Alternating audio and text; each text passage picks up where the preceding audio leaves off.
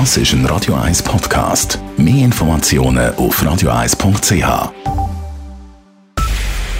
Es ist 9 Uhr. Radio 1, der Tag in 3 Minuten. Mit dem Alles Kral. In der Ostukraine steht offenbar eine Invasion russischer Truppen kurz bevor. Gemäß US-Medien haben Geheimdienste die Ukraine gewarnt, dass die Truppen in den nächsten 48 Stunden einmarschieren würden. Nach Angaben eines hochrangigen Beamten des US-Verteidigungsministeriums habe Russland beinahe alle seine Truppen in Stellung gebracht, um loszulegen, sobald der Befehl komme. An der Grenze zur Ukraine befinden sich rund 150.000 russische Soldaten. Die Diplomatie sei zu einem Stillstand gekommen, bedauert bedauert der frühere Schweizer Top-Diplomat Tim Guldimann bei Radio 1. Es sieht im Moment so aus, dass die Kanäle und die Instrumente, die man hat, verweigert werden von Russland. Konkret ein Minsker Abkommen, das die Situation im Osten von der Ukraine geregelt hat. Das Abkommen ist im Eimer. Die Frage, ob es irgendwie Ansätze gibt, wo man könnte diesen Dialog konstruktiv weiterführen. Im Moment sieht es nicht so aus. Die Ukraine hat derweil Reservisten aufgeboten und will einen Ausnahmezustand mit Ausgangssperren verhängen. Privatpersonen ist es neu erlaubt, zur Selbstverteidigung Waffen auf sich zu tragen. Der Bundesrat schließt Sanktionen gegen Russland vorerst nicht aus.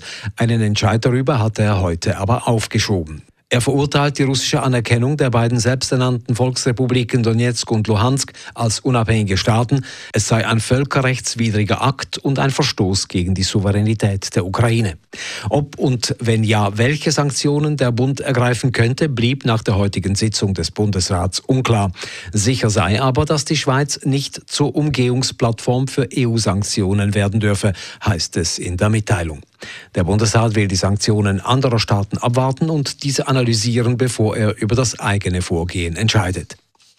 Der Fall des Angriffs mit Apfelschorle auf die Zürcher Regierungsrätin Nathalie Rickli kommt vor Gericht. Der Mann, der die Gesundheitsdirektorin letzten Sommer in Gossau im Zürcher Oberland mit dem Getränk übergossen hat, hat gegen einen Strafbefehl Einsprache erhoben, berichtete heute Tagesanzeiger.ch. Details von Dave Burkhardt. Nathalie Rickli ist bei der Einweihung der Zürcher Impfbüsse zu Gossau von etwa zwei Dutzend Impfgegner und Corona-Skeptiker beschimpft und angepöbelt worden. Einer davon hat da dabei der Regierungsrätin seine Äpfelschorle angeleert und ist dann davon gerannt. Der 44-Jährige ist noch vor Ort festgenommen worden. Der Angreifer ist dann per Strafbefehl wegen Gewalt und Drohung gegen Behörden und Beamte verurteilt worden. Weil er den Strafbefehl aber nicht akzeptiert, kommt es jetzt zu einem Gerichtsverfahren, bestätigt die Oberstaatsanwaltschaft vom Kanton Zürich. Der Winterthurer Stadtrat gibt eine Administrativuntersuchung zu zwei Suiziden bei der dortigen Stadtpolizei in Auftrag. Den Antrag dazu hat die zuständige Winterthurer Stadträtin und Polizeivorsteherin Katrin Kometta gestellt. Eine Anwaltskanzlei soll die beiden tragischen Vorfälle untersuchen. Bei der Winterthurer Stadtpolizei haben sich innerhalb einem halben Jahr zwei langjährige Polizisten, die in derselben Abteilung gearbeitet haben, das Leben genommen. Gemäß Medienberichten gibt es im Polizeikorps massive Kritik an der Führungskultur, an der internen Kommunikation und am Arbeitsklima. Demnach gab es in den letzten fünf Jahren auch auffallend viele Burnout-Fälle.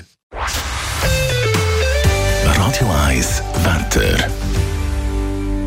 In der Nacht ist es leicht bewölkt, aber trocken. Morgen am Donnerstag im Unterland zuerst Frühnebelfelder, sonst ist es meistens bewölkt, dazwischen aber auch ein bisschen Sonnenschein. Gegen den Abend dichtere Wolken und später dann auch Regen. Temperaturen am Morgen um 0 bis minus 3 Grad, am Nachmittag milde 12 Grad. Das war der Tag in 3 Minuten.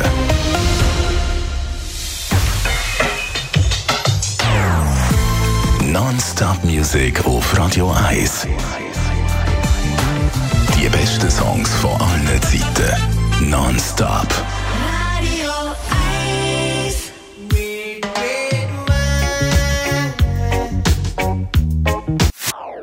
Das ist ein Radio 1 Podcast. Mehr Informationen auf radio1.ch.